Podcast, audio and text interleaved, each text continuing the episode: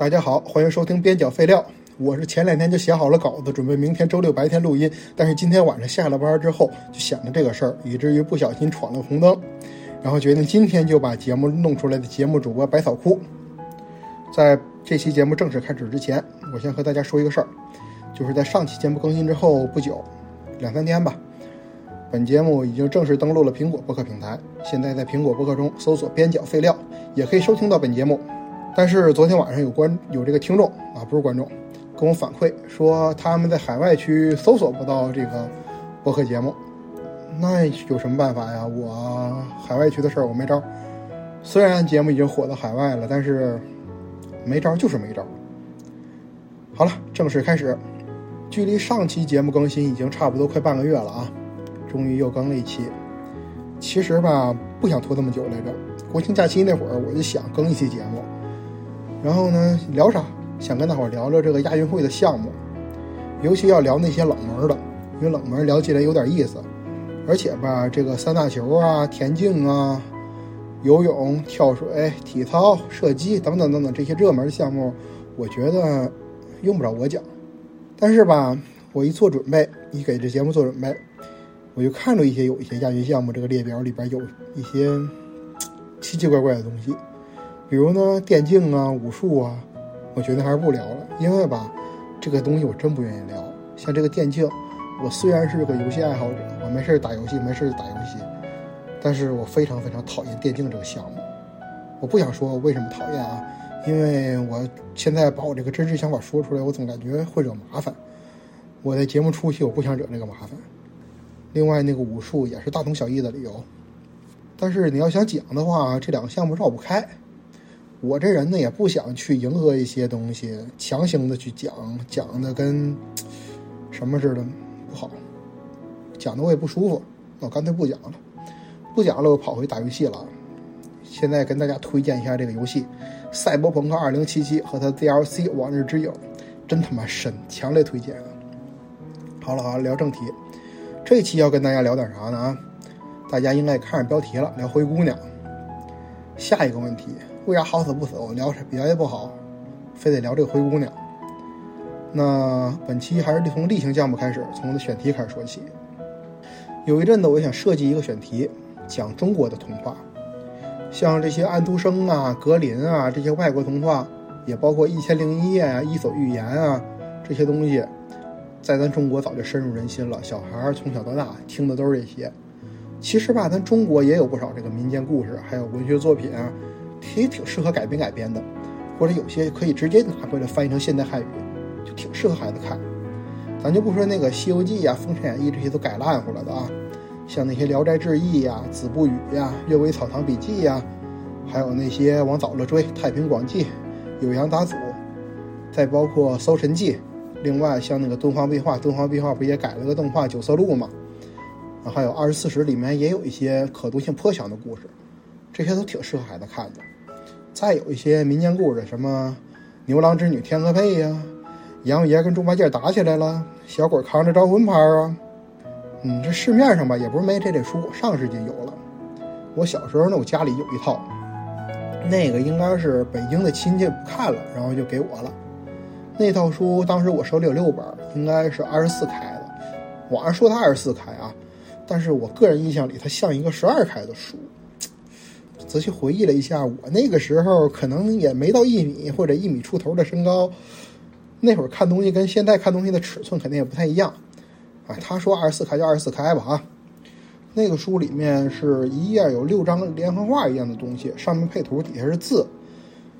然后里边每一本书讲了好多故事，在那个书里边不光是中国的故事，也有外国的，写有什么其他的乱七八糟的，什么动物故事，什么智慧故事。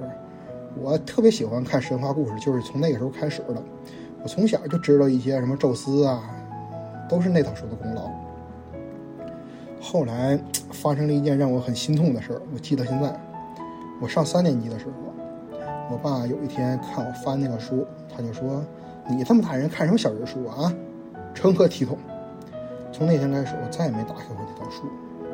然后也是从那天开始，将近二十年的时间，我再也没有沉下心去好好看过几本书。这事我真的能记一辈子，伤痛。后来我上初中的时候去外地待了一年，那一年我家房子给亲戚住了，然后被他们当废纸把那套书卖了。当时我对这个事儿并不知情，我要知道，拼了命的哭着喊着，我也要把那套书保回。扯远了，扯远了。唉，说哪儿了？对，市面上已经有这类书了，过去有，现在也有。但是现在那些故事吧，不管语言还是插画，普遍在我的审美观来看，多少差了点儿。而且吧，一讲中国的东西，它硬贴这个传统文化，扣这大帽子。而且故事本身吧，怎么说呢？读起来我觉得欠考究。为了改编而改编，改的不像样。但以我现在的条件啊，以我现在公司给我的条件去做，做出来呢，我估计也是那路货。不管时间上的预算还是成本上的预算，我们也没那么多，没那么多时间和成本做出一个精品。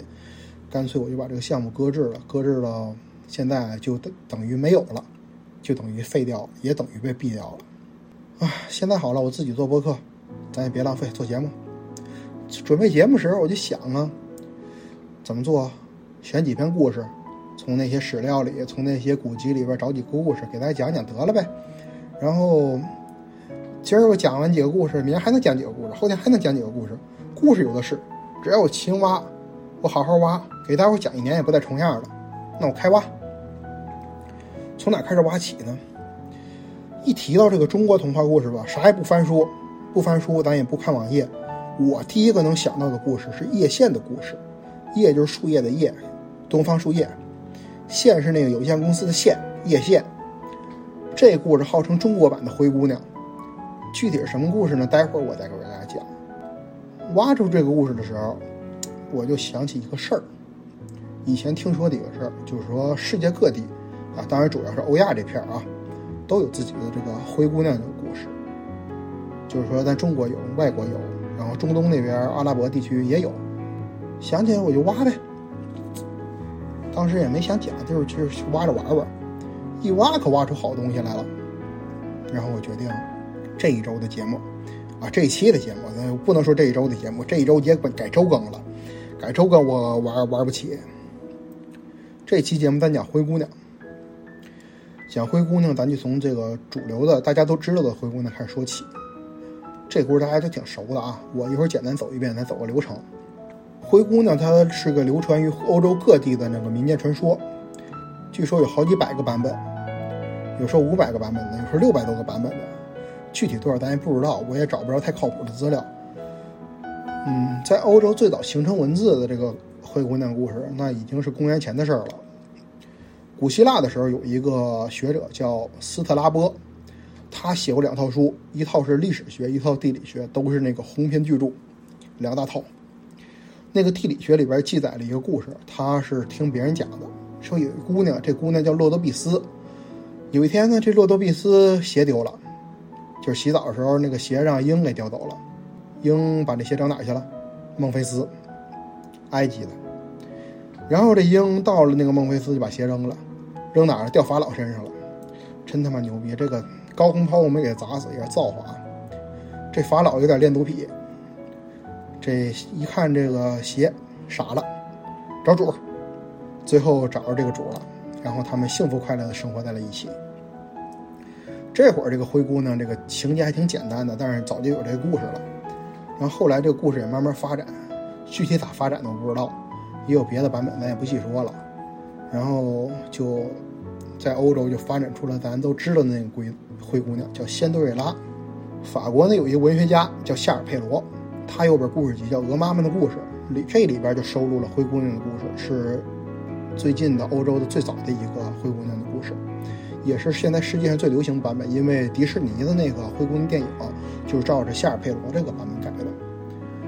故事怎么讲的呢？说有一姑娘，她妈没了，她爸娶了一后妈，后妈呢带俩闺女，这后妈三人组，天天欺负这个小姑娘，让她干杂活。又当保洁，又烧锅炉，又洗衣服，不让姑娘在那个正经屋里睡觉，整个破阁楼睡草垫子。姑娘也不敢说，她爹就爱二百五，她说也没人听。然后这姑娘天天这么造，不可能干净啊，大伙儿就管叫灰姑娘。啊，这个灰不是那个雾霾那个灰，不是灰色的灰。嗯，这个夏尔佩罗是法国的，法语我也不懂。然后后来格林兄弟是德国的，德语我也不懂，我也不敢瞎说啊。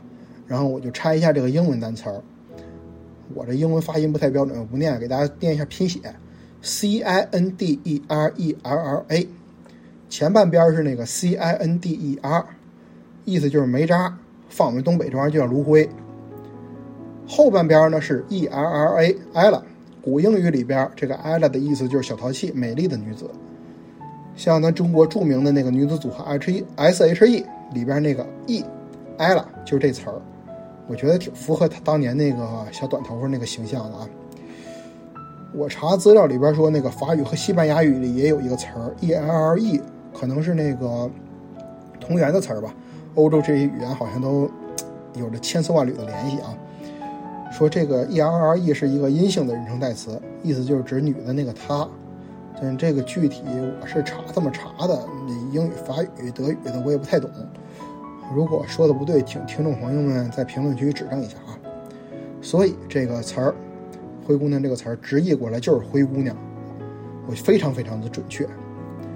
也有不少呢把这个词儿音译了，就叫仙杜瑞拉、辛德瑞拉。音译其实我觉得不太好啊，因为这个名字吧本身它不是她的名字，灰姑娘是她外号。这故事从头到尾也没说这灰灰姑娘到底叫啥，嗯，她就是一个外号。灰姑娘户口本上到底叫啥？这咱也不知道，故事里从头也没提。其实吧，有些故事像讲一些人物传记什么的，你按户口本上那个名字直接音译过来没有问题。但是吧，这个灰姑娘是个外号，你要把外号音译过来，它就没那味儿了。但是为什么我这么用呢？包括这一期的标题里，我也用了这个仙杜瑞拉的翻译，因为吧，在咱现在的中文语境里，一提到仙杜瑞拉这四个字儿。就特指这个夏尔佩罗或者格林兄弟的这个灰姑娘，一特指的话还挺好用的，所以拿来用了。啊，不扯淡了，说回故事啊。有一回呢，这灰姑娘这国家的王子办宴会，全国的姑娘都得过来。啊，说到这儿我再吐槽一下啊，我必须要吐槽。我从小就想吐槽这个事儿，我就觉得欧洲这个国家真他妈够小的，全国的姑娘啊，说叫也都能叫来。哎，也不对，咱也不能说人家，咱乾隆爷还办什么千岛宴呢，是吧？啊，那这个还好，还有更值得吐槽，就那豌豆公主，说有一天这公主半夜淋雨了，敲人家国王城堡的大门敲国王城堡的大门啊啊！这他妈是随便敲的吗？这还没完呢，他把门敲开了，就听见这个国王和王后从里边出来了，听见了吗？国王和王后一听见敲门声，亲自过来开门。你们国家没个太监吗？你们国家没个宫女吗？你们宫里边没个侍卫吗？还你们城堡多大呀？听见声就能出来？你们两百平啊？啊，不扯了，不扯了，不扯了。说哪儿了？我想想。啊，说到了这个灰姑娘的国家的王子举办宴会，然后这个灰姑娘这个俩姐姐都去参加舞会了，她没去，没去哭呗。然后他的教母过来了，这教母还有点法力。我一一看这个有点法力的教母啊，神职人员有点法力，什么人呢？搁咱中国对标一下啊，一想，这人叫孙不二，全真七子里边唯一那个女同志。哎，咱中国外国都有这种形象。然后这孙不二一出来就问灰姑娘说：“灰姑娘，你咋了？”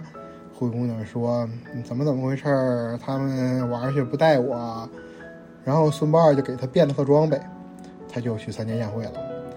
然后接下来就是那个练肚皮的王子去拿这个水晶鞋找人，然后灰姑娘的事儿就这么完事儿了。嗯，我这叭叭讲了半天，其实大部分都在扯淡，故事没讲几句，但是这故事大家也熟悉，没必要多讲。在这个夏尔佩罗之后，嗯，著名的格林兄弟也整了一把灰姑娘，但格林兄弟那个灰姑娘跟夏尔佩罗这个版本有点区别。我小时候看的就是格林兄弟的，后来看的一个夏尔佩罗的版本，我以为是假的呢，我以为改编的呢。区别在哪儿呢？举几个例子啊，格林兄弟里边那个灰姑娘没有仙女教母，她是跟一个树许愿的，这树好像底下埋着她妈妈还是她妈妈的化身来着。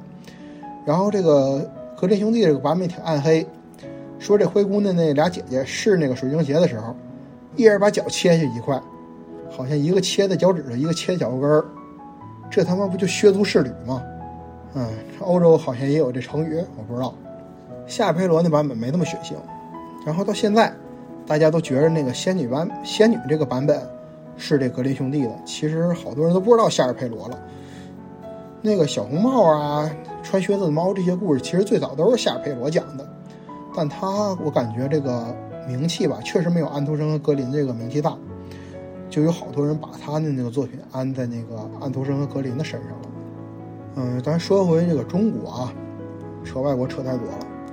中国文字记载这个完整的灰姑娘故事呢，是唐朝的事儿。唐朝有本书，作者叫段成式，这本书叫《酉阳杂俎》。书里边有一故事，就是那个我开头提到的那个叶县的故事。这个故事我给大家细说说啊，基本上我就照着那个《酉阳杂俎》的那个文言翻译过来的，然后加一点我自己的扯淡。这个事儿发生在秦汉之前，位置呢在现在广西那片儿，那片儿有一个人叫吴洞主。这个洞主是不是名字？是他的那个职称嘛？这人就是一小部落首领，那边头头都爱叫什么什么洞主，什么什么洞主的。像大家玩游戏、玩三国游戏，一打到那个孟获那片什么带来洞主啊，什么这个洞主那个洞主的。这个洞哪个洞？就是花果山福地水帘洞洞天那个洞。这洞主有俩老婆，俩老婆呢，大老婆生了一闺女，二老婆没孩子。有孩子没孩子的，好像有，有个闺女，然后这大闺女就是叶县。叶县这姑娘心里手小的啊，长得也特漂亮，爹妈都特喜欢她。后来呢，她爹妈就都去世了，家里就剩下她跟这个后妈他们。后妈天天看着后闺女不顺眼，天天欺负孩子，孩子干活。但好歹广西那个地儿，它不供暖，不供暖用不着烧锅炉，不烧锅炉，这孩子用不着当灰姑娘了。有回呢，这叶县出去干活，干活不能一直干呢，是吧？咱都懂，一直干都累死了。那干啥？摸鱼呗。他去河里头摸鱼，摸出一条二寸多长的小鱼。这鱼长得漂亮，鱼鳍是红的，鱼眼睛是金的。咱一提啊，金色的鱼眼睛，这什么玩意儿？基本上在咱中国的神话故事体系里边，一提到谁捞出一个金色眼睛小鱼儿，有时候这鱼还会眨眼睛，那就是跟这个龙王的哪个闺女儿子跑出来瞎变。瞎溜达，变成这么个熊样，然后让人救了，又是这个那个的，这个也没说是不是，他就把这个小鱼儿拿回家了，找个瓶瓶罐罐养着呗。他没想到啊，这鱼越养越大，时间一长，家里的锅碗瓢盆都炖不下，都放不下了。他就把这鱼呢放一池塘里了，天天吃饭剩点剩饭什么都给这个鱼吃。这鱼一看见这个叶县就过来出来冒头吃饭，就跟咱农村养土狗似的。时间长了，后妈也知道这事儿了，没事也去看看。然后他就看这狗，不是这鱼，他一看这鱼，这鱼就不出来。有一天呢，这后妈出点坏账，就哄这孩子，说：“孩儿啊，你这衣服也旧了，是不是？妈给你换个新的啊。”然后就打发孩子出了个差，反正一时半会儿也回不来。然后后妈呢，就换上孩子脱下那套旧衣服，就模仿孩子这个声音去池塘边儿。这鱼耳朵也不太好使，可能有点近视眼，没看清楚就过去了。然后这后妈的袖子里边藏把刀，袖里藏刀，咔嚓一刀就把鱼宰了，宰完就给炖了，说贼好吃。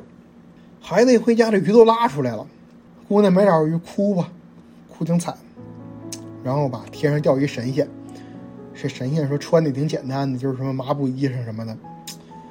嗯，这可能偏远地区神仙那边也是八项规定执行的不错。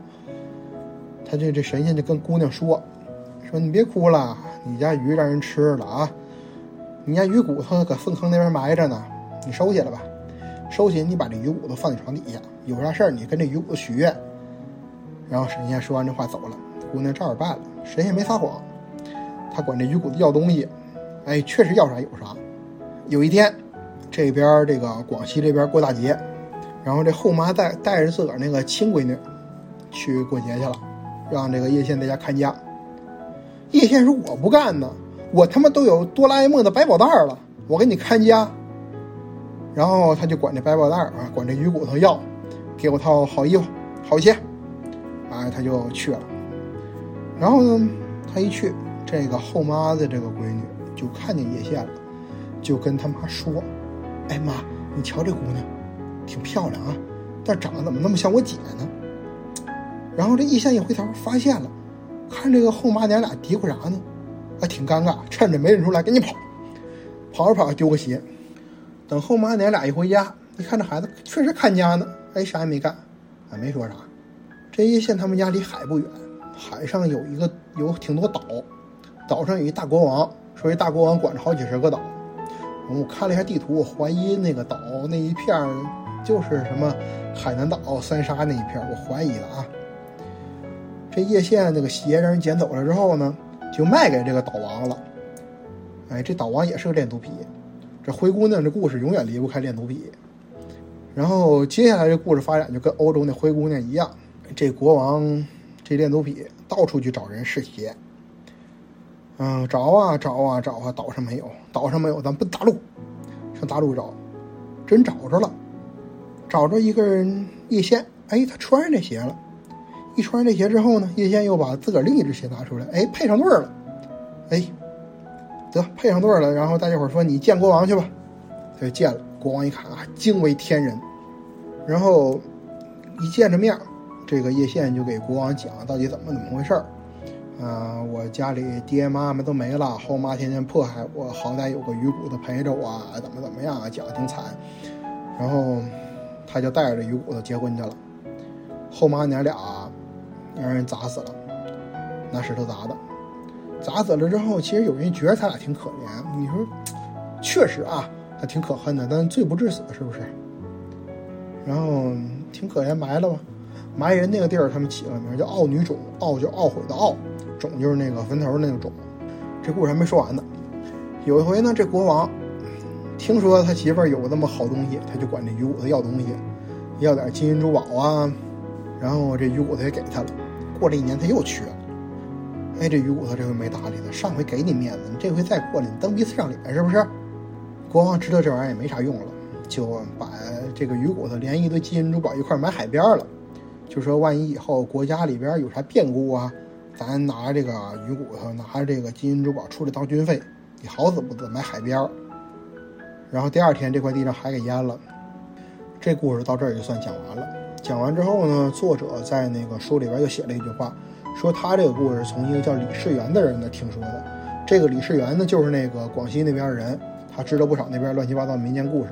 你说他不加这句话吧，我觉得没啥。国王不是这个作者。一加上这句话，我觉得不靠谱了。大伙想想啊，中年男子在酒桌上说这些吹的牛逼，有几句话是真的？宁可相信世间有鬼，也别想相信中年男人那张吹牛逼的破嘴。但是叶县这个故事确实啊，在这个中国民间，尤其广西那片也有流传，确实有那么个故事。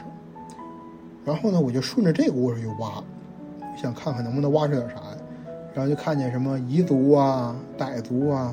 他们都有这种类似的故事，但是没有这么具体。然后东南亚那边离咱们广西也挺近的啊，像什么越南、柬埔寨、老挝、印尼那边也都有这种故事，都不太详细。然后我突然就挖出了一个越南的故事，这故事跟那个叶县的故事挺像，看着看着有点缝合怪的意思，但是这故事更长一点，读起来呢也比这个叶县的故事有意思。我这会儿就给大家讲讲啊，细讲讲这个故事。嗯，越南的这个故事叫碎米和细糠。碎米就是那个碎，碎就是把那个碗扔地上那个碎，米就是袁隆平老先生那个米，碎米。细糠呢就是山猪吃不了那个细糠，然后也有人把这个细糠翻译成米糠。故事开头老样子啊，一个男的俩老婆，俩老婆一人生了一闺女，大老婆生的大闺女叫碎米，二老婆生的这个二闺女叫细康。然后也有的版本是这个碎米和细康两个人的名字是反过来的，咱这回就按这个姐姐是碎米，妹妹是细康这么讲。这个碎米他妈也是早早就死了，然后后来呢，他们爹也没了，然后这个碎米也是天天干活，啥都干。她也是个灰姑娘，不对不对，越南也不用烧锅炉，她也不用倒腾炉灰，天天这老大天天干活，老二呢娇生惯养的，啥也不用干，天天闲着。但这也挺奇怪的啊，这老大呢，天天这么折腾，这么捯饬，越长越好看，性格也不错。老二呢，就越长越寒碜，相由心生可能是。有一回呢，这后妈把俩孩子喊过来，给他俩一人一竹篮说你俩出去摸鱼去，谁摸鱼摸的多，我奖励谁一套衣服。然后这俩人就去了。这俩人到河边摸鱼，摸了半天，老大摸了一整整一篮子，满乎了。老二一条鱼都没摸着，那咋办啊？老二这坏心眼子上来了，就说：“姐呀，你看你这摸鱼摸这么半天，挺辛苦的啊，脑袋上一堆泥，你最好洗洗。你要不洗干净了，回家我妈肯定骂你。”这老大呢，虽然就是人美心善，但缺心眼儿，真缺心眼儿啊！具体多缺心眼儿，咱后面还得讲。他这缺心眼的骚操作太多了。这缺心眼儿呢，就信了他妹妹，就洗头。这妹妹趁着他这缺心眼儿的姐姐洗头，就把姐姐一大筐鱼，咵啦一下都倒自己筐里了。然后他就赶紧背着自己那筐往回跑，然后就找他妈领着那件衣服了。缺心眼儿一洗完头，一看妹妹丢了，筐也没了，自个儿鱼也没了。那这会儿咋整啊？你说咋整？哭。这一哭招了一佛爷。啊，这佛爷这个名词不是我瞎说，嗯，大家听我节目的，尤其听了上期节目，再听了这期节目，也都知道我这个人一讲故事爱给人起外号，瞎说。但是吧，这回不是我瞎说，这回我找的这几个版本的故事里边呢，对这个人物、这个天降的这个神灵的称呼就是佛爷，我挺喜欢这个词儿的，因为这个词儿吧，佛爷这俩字一出来，特别有那种口耳相传的民间传说的气质。然后这个佛爷呢，就问。小姑娘，你哭啥呢？小姑娘说：“我哭的什么什么玩意儿，就是说给这个摸鱼这事儿从头讲了一遍。虽然缺俩心眼儿，但是好歹事儿能讲明白。”然后佛爷就说：“孩子，你别急着哭，你瞅瞅那篮子，还剩条鱼呢。”然后这碎米就说：“剩条鱼管屁用啊！”，没没说没说，他没那么说。嗯，他就一看这里边剩条鲈鱼，白的。佛爷说：“你呀，把这鱼拿回去。”拿回去你放你家井里养，后院那井。然后呢，你平时吃饭少吃点，剩给他吃。每回喂鱼呀，你就跟这鱼念叨，你就在那念叨啊。我原话学一遍：白白胖胖白鲈鱼，上来吃我的金饭银饭，别吃别人家的剩饭白粥。啊，咒是这么念的。然后佛爷说完这话就溜了。碎米就按照这个佛爷说的开始养鱼，天天吃完饭往井边一跑，然后一念咒，这鱼就出来了。这鱼呢，虽然就是没咱们前边那个叶县的故事那鱼品种好，但也挺有潜力的啊，挺能长，智商多少有点。说跟姑娘感情不错，时间一长，这后妈就看出不对劲来了，这孩子有问题。谁家正经人孩子天天吃完饭往井边跑啊？然后这后妈就派这个细康妹妹去盯着碎米，然后细康就听着那个他姐姐念咒，就记下来了，也看明白咋回事了。然后这亲娘俩就设局，设局呢就是跟这个后妈跟这孙女说，明天呢，你出去放牛的时候吧，你呢把那牛牵远点然后离咱村远点主要离咱村远点要不咱村里人惦记咱家牛。这缺眼就信了，你说你放牛放这些日子了，人惦记你才惦记啊，不该早惦记上了吗？你放牛你不把牛牵回来，你牵回来的时候你就不怕人家惦记？算这姑娘二百五，信就信了吧。这二百五呢，就把这牛牵走了。趁他一时半会儿回不来，这会儿后妈娘俩就念咒，把这鱼骗出来了。骗出来宰了、炖了、吃了、拉出来了，也挺好吃，反正。啊，鱼挺好吃啊，不是拉出来挺好吃。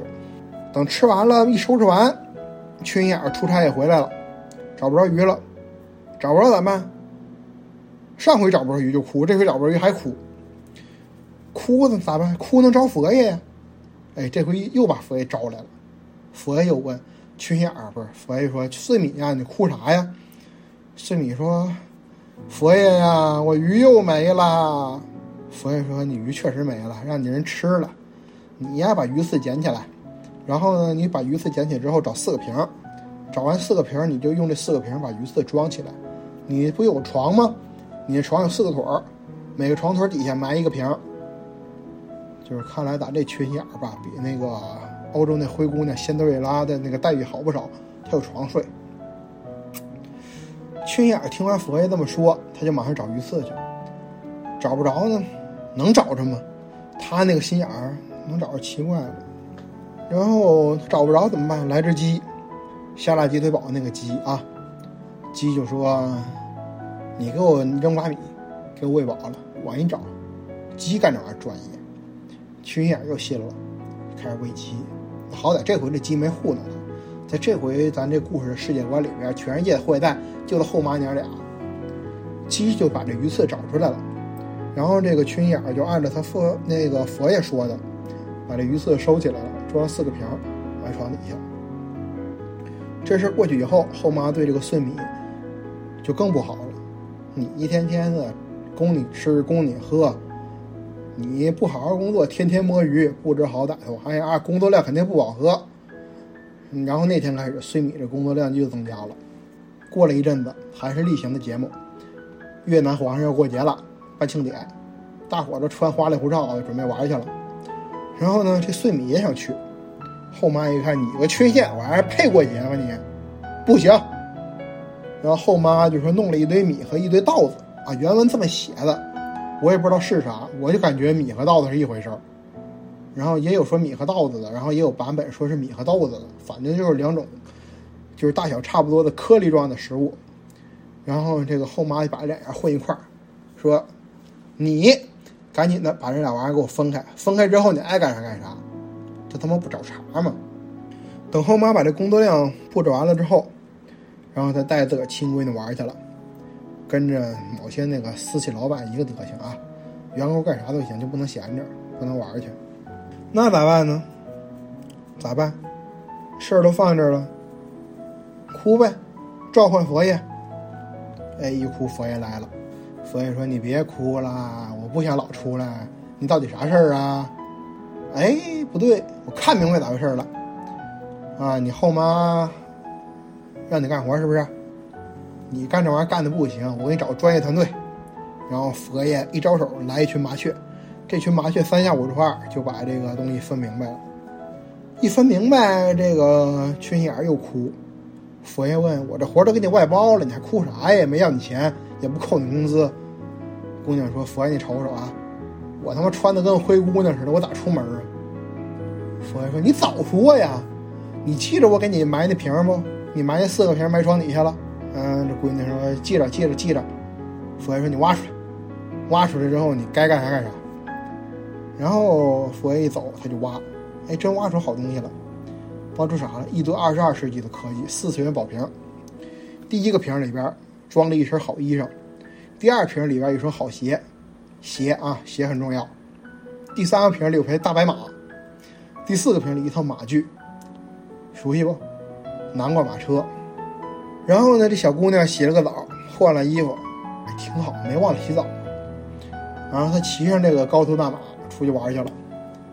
然后下面这个例行节目又出现了。丢鞋，她走到河边骑马走到河边鞋掉了，掉河里了，捞不上来啊，咋整？总不能穿一个鞋吧？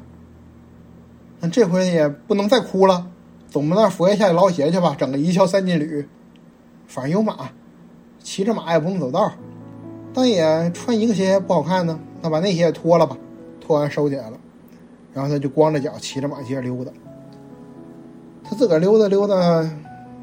该干啥干啥呗，然后他走之后不久，这国王骑个大象过来了。大象到这不走了，往河里瞅。国王说：“你瞅啥呀？”大象说：“瞅你咋的？”跑题了啊！国王说：“你瞅啥呀？”大象就从那个河里边一伸鼻子，把那鞋捞出来了。这老色批皇上一看鞋，这鞋谁的呀？谁能穿这鞋？太他妈漂亮了！谁穿这鞋谁就皇后。你是真不怕碰上什么小脚老太太，碰上什么女装大佬啊？然后全国妇女都跑这试鞋来，然后全国妇女都感染了脚气，没没感染啊，没感染，我扯淡，没这段我瞎说啊。全国妇女反正都跑来试鞋来了，这鞋又谁也穿不上啊！灰姑娘的鞋就是谁也穿不上，我怀疑这帮灰姑娘这个脚可能结构比较特殊。然后这碎米来了穿鞋，他不光穿上了，还把第二只拿出来了。旁边那个细康瞧见了，就跟他妈说：“哎妈，你瞅这姑娘像不像我姐？”哎，他妈一瞅，嗯，是，眼熟，是像你姐。然后他又想，你说你姐能有那好衣服吗？应该不是你姐。咱走近瞅瞅，一瞅，哎，真他妈是。然后接下来没啥太大幺蛾子，然后这岁米就进宫当皇后了。她当了一阵皇后，她就想起一件事儿，她爹死了好几周年了，得回去烧纸，然后她就回家了。然后这个缺心眼的骚操作又来了啊！她后妈一看着 这个后姑娘平时咋看咋不顺眼，打扮的跟个仙杜瑞拉似的，你说当皇后当皇后了，这事儿上哪说理去？后妈出坏招，出坏招，他就说：“哎，姑娘啊，我记着你在咱家干活的时候特别会爬树，要不这回你也再爬一回，咱复习一下以前的这个工作。你上树摘点槟榔，放你爹坟头。你说这爹怪不死早，估计口腔癌。这缺心眼真上树了。你挺大皇后，你自个儿爬树，真他妈牛逼！这还没完呢。”他上树之后，后妈在底下砍树，啊，这操作也够他妈迷惑的。然后这缺心眼在树顶上觉得这树晃，就往底下喊：“后妈呀，咋回事？”后妈就说：“没事儿，树底下有蚂蚁，一堆蚂蚁，我帮你撵撵。”这群眼信了。我就说，打讲这个故开始我就说的群眼一点都不圆，是不是？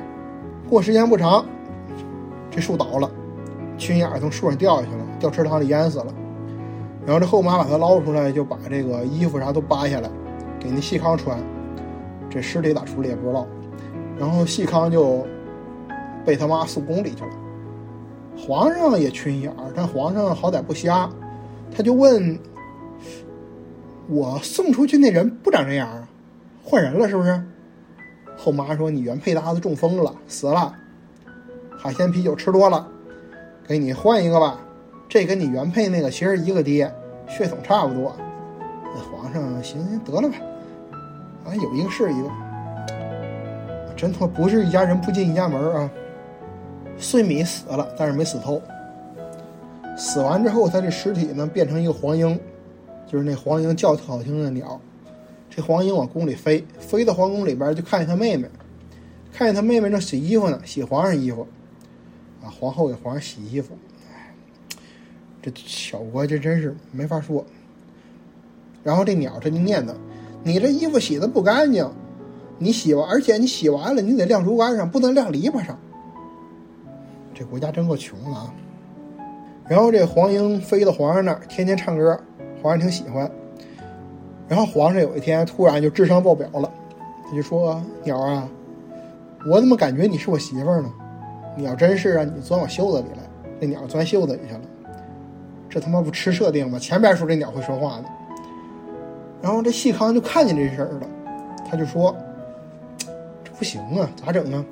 回去跟他跟他妈讲，他妈给他出主意：“你把鸟宰了，宰完埋院子里。”皇上一回鸟呢，然后这细康就说：“怀孕了，我想这口，我就把鸟吃了。”啊，怀孕的人听说总是爱想吃一些奇奇怪怪的东西，你听听啊，这个相由心生的人。怀孕了，这糟老头子真他妈不挑嘴，皇上也没说啥，就信了。嗯，这皇上也缺心眼儿。过不长时间，买鸟那个地儿吧，长出棵树，这树挺好看，皇上特喜欢这树，他在树上挂了一床，天天上那床上睡去，然后也不回后宫了，家里丑媳妇也成家了。还更要命的呢，别人一靠近这树，这树啥反应没有；国王一靠近这树，树还抱他。你说吓人不啊？我小时候在什么，反正家里有一些乱七八糟的破玩意儿，我就看里边有一个都市传说，毫无科学根据的都市传说，就是说说东南亚那边有种树，那种树叫电柏，电就是那个祭奠的奠，花圈是正中间写那个字儿，然后这柏就是柏树的柏，说这个树一有人接近，它这个树枝儿就把人缠上，然后分泌出什么强酸，就把人吃了。一看这国王报数这事儿，我就想起那个故事。哎，这国王也不知道听这故事他能有啥反应。啊，不扯淡了啊！国王天天抱着棵破树，这细康肯定不干呢。他又找他那个破妈。这个妈呢又出个损招，有一天趁着皇上出门，而且出门那天刮风下雨的，这细康就派兵把这树砍了。哎，听听啊，派兵了，终于有点这个皇家的风范了。皇上一回来，这细康就说：“哎呀，皇上啊，今儿风大，树倒了，但是吧，我还想废物利用一下，我就已经把这树做成织布机了。你有毛病吧？你烧了扔了你都行，你做织布机，看这些灵异事件你还没看够呢？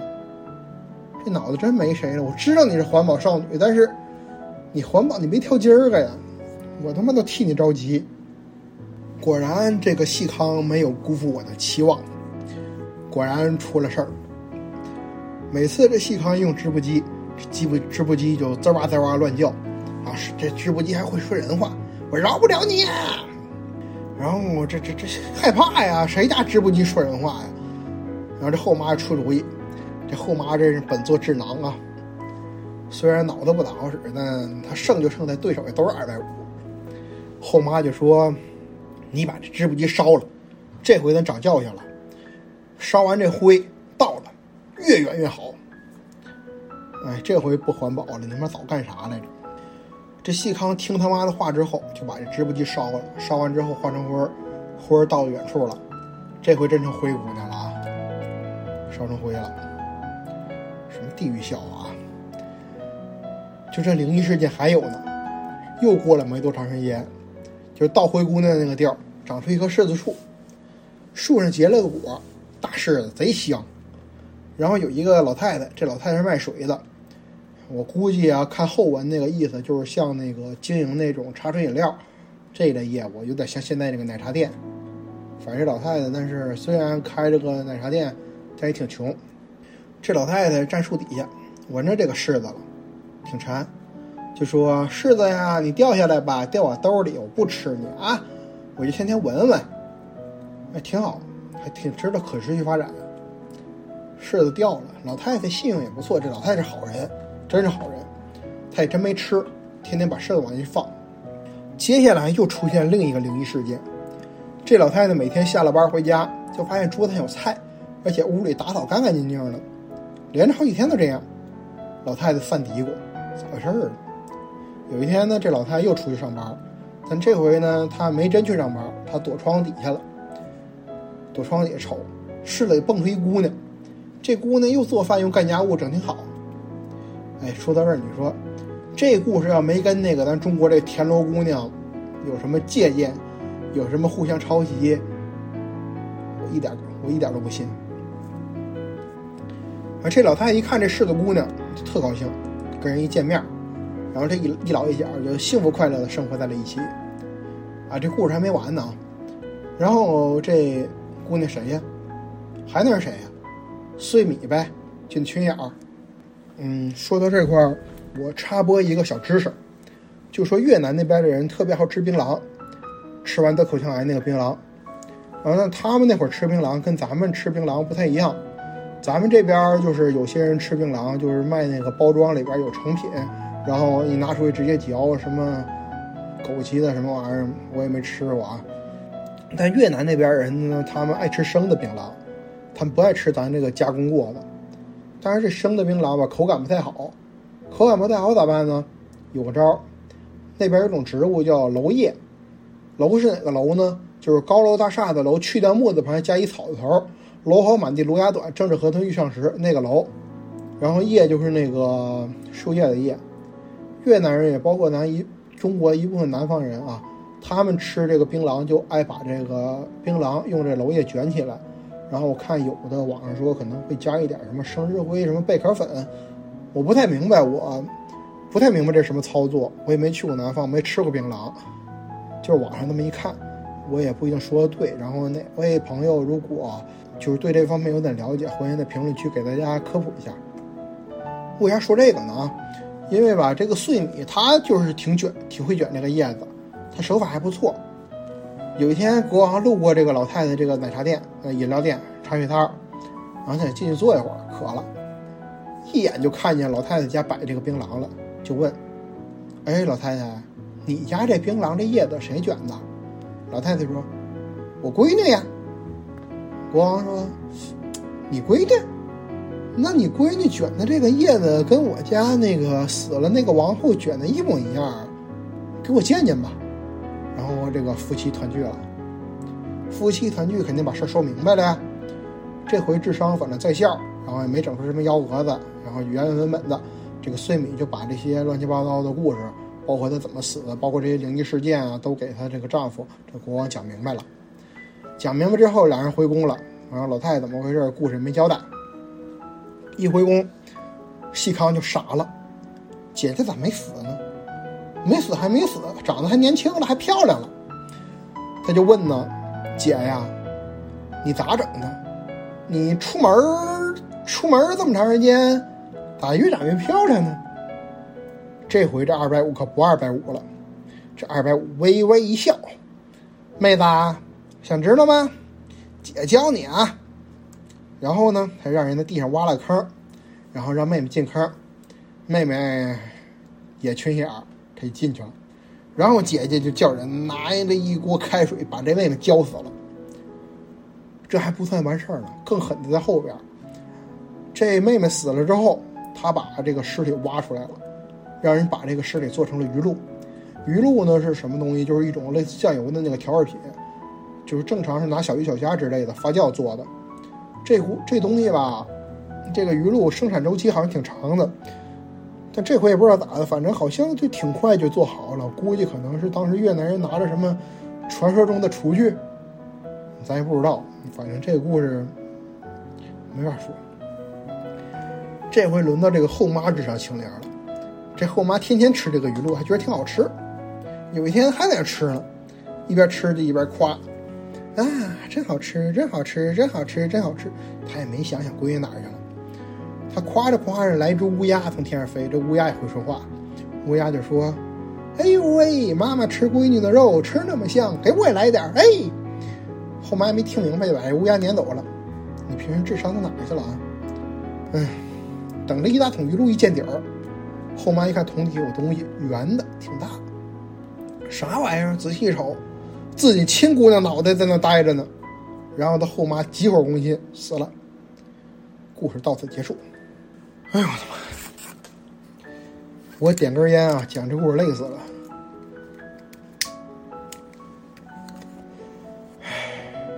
听完故事呢，那位就说：“说呀，你讲灰姑娘，欧洲正经灰姑娘，你没讲两句。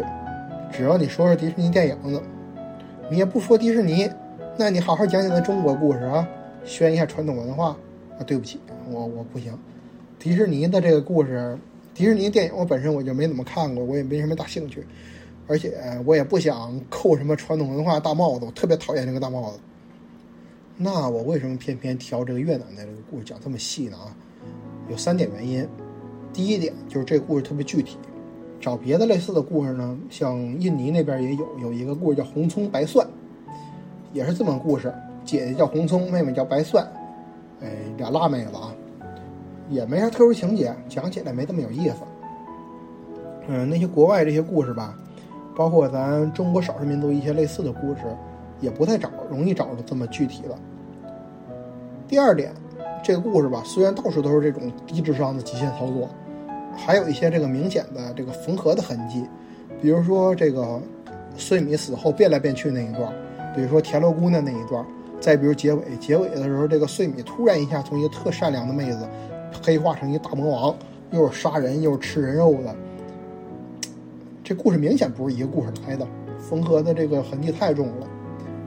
虽然有这些缺点吧，但是作为一个民间故事，作为一个口耳相传的传说，我觉得它是一个很完整的、很优秀的东西。第三点呢，这是我以后要重点说的，这个故事和别的灰姑娘的故事有一个最大的不同。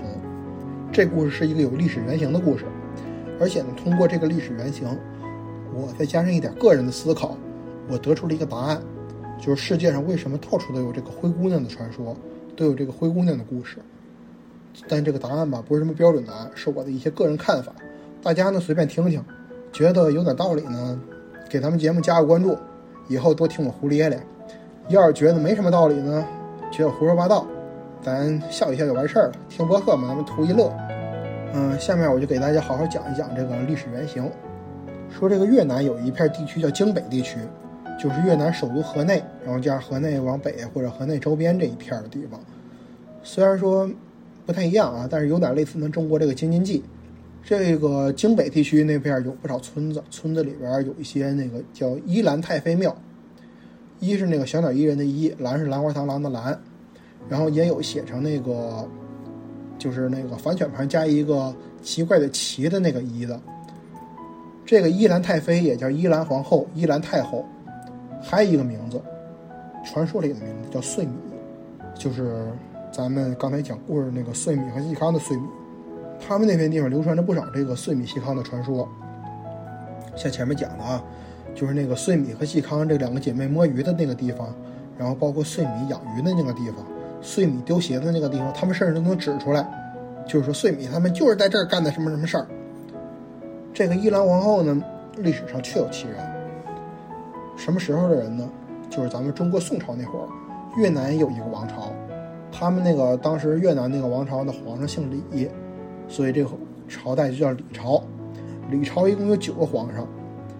第三个皇上叫李日尊，然后后人就给他封号叫李圣宗。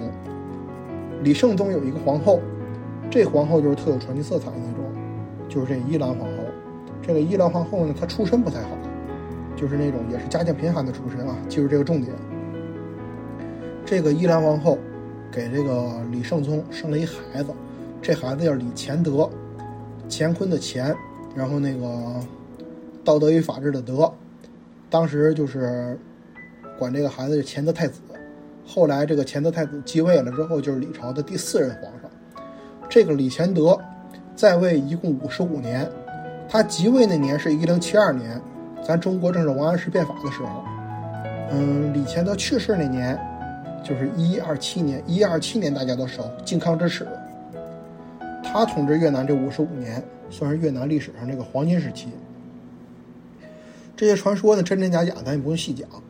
然后，总之，李乾德这个人，他是一个伟人，所以呢，他妈妈呢有点什么特殊传说，也挺正常的，是不是？历史记载呢，这个依兰皇后叫伊兰元妃黎氏，嗯，名字算是对上了。后来这个传说呢就慢慢发展，这个出身贫寒的这个伊兰皇后就变成了这个岁米，越南灰姑娘。咱这次呢再讲一遍这个岁米的故事。但这一次呢，咱用一两句话就把它讲完。一个什么都没有的穷姑娘岁米，她进了皇宫当了皇后，生下了整个越南历史上最伟大的人之一。啊，说是越南历史上最伟大的人之一，但是吧，对讲故事这些老人来说，越南就是全宇宙，越南的伟人就是全宇宙的伟人。那这故事的背后说明什么事儿呢？他想表达什么呢？其实吧，我这个人不太喜欢干这种事儿，就是。做阅读题，读完一个故事，讲它什么中心思想啊，猜作者可能表达什么，猜这东西有什么意义。我觉得读了就是读了，产生什么感觉不非得说出来。但是，一牵扯所谓的意义，我特别讨厌。这次吧，读完这个灰姑娘这个故事，越南灰姑娘的故事，我然后又知道了这个伊兰皇后的这个历史人物，把这两件事联系在一起之后，我突然产生一种特别奇妙的共情感。然后我想总结一下，说一说。有这么两个人，一个人叫岁米，她生活在传说中，是一个普普通通的越南妇女，有一些普普通通的人拥有的美好的品质。另一个人是历史上真实存在的高不可攀的伊兰太后。人民群众把两个人的这些故事融合成了一个，虽然不能说广为流传啊，但是在至少在越南这个首都这一片，它确实形成了一定的民间信仰。我个人觉得吧，这个信仰体现了人民群众的一些想法和态度。宗教嘛，它虽然不是一个正经的宗教，但是它确实会体现人们的一些精神风貌和那个文化背景之类的东西。体现了什么呢？首先，人都是人，谁也没有比谁高贵，谁也没有比谁特殊。用咱们中国古代的话来说，叫“王侯将相宁有种乎”。这个平平无奇的碎米姑娘，是我们中间普普通通的一员，是我们劳动人民中的一个。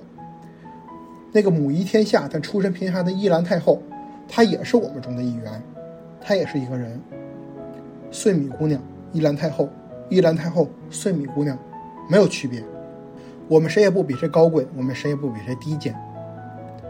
虽然我们都是这个人科人属智人种的生物，虽然我们共同生活在一个地球上，但是吧，有一点不可否认，有的人就是出身高贵，天生就是锦衣玉食；有的人呢，出身低贱，每天想吃饱一顿饭都不容易。而且这些区别吧，很大程度上出生那一刻就决定好的，很少有人能改变。但也不是没有，有的人通过运气改变了他的这个处境。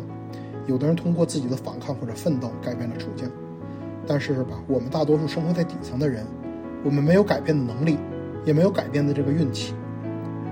或者这些人中间有一些人，曾经有勇气试着去改变这个，但是吧，被这个残酷的限制一次又一次的打败，最后或者心灰意冷，或者被虐的体无完肤。具体怎么改，怎么跨越这个阶层，我们真的不一定做得到。但是我们看得到有人做，有两条路，一条路是成为刘邦，成为朱元璋，但这条路需要太强的这个个人素质，也需要各种各样的偶然。即使你有这个素质，也不一定能成。这个要求实在太高太高了，天时地利人和你都要有，哪怕你有很强的能力啊，搞不好你就会落在一个陈胜吴广、张角、黄巢这个下场。还有另外一条路，灰姑娘。你只需要每天该做什么做什么，等你有需要的时候，会有一个仙女教母送给你一双水晶鞋，让你从一个贫寒的村姑一下变成一个高贵的公主。咱们现实生活中有一些人，每天想着有一什么霸道总裁突然有一天看上了自己，然后平步青云，他们是做着灰姑娘的梦的。另外有一些人呢，生活平平无奇，但是他们有一个明星梦。过去的话，有些人会参加什么选秀啊。然后有一些人直接奔横店去当个群演，指望有一天能正经出镜，得个什么金马奖什么的。现在这些人有些做什么短视频啊，搞直播都想红，他们也是在做着灰姑娘的梦。还有一些人，也包括我自己在内啊，闲着没事儿买几注彩票，虽然吧没对这个彩票抱着太大期待，万一哪天中个一等奖呢？是不是？万一中了，那这辈子再也不用那么辛辛苦苦的打工了。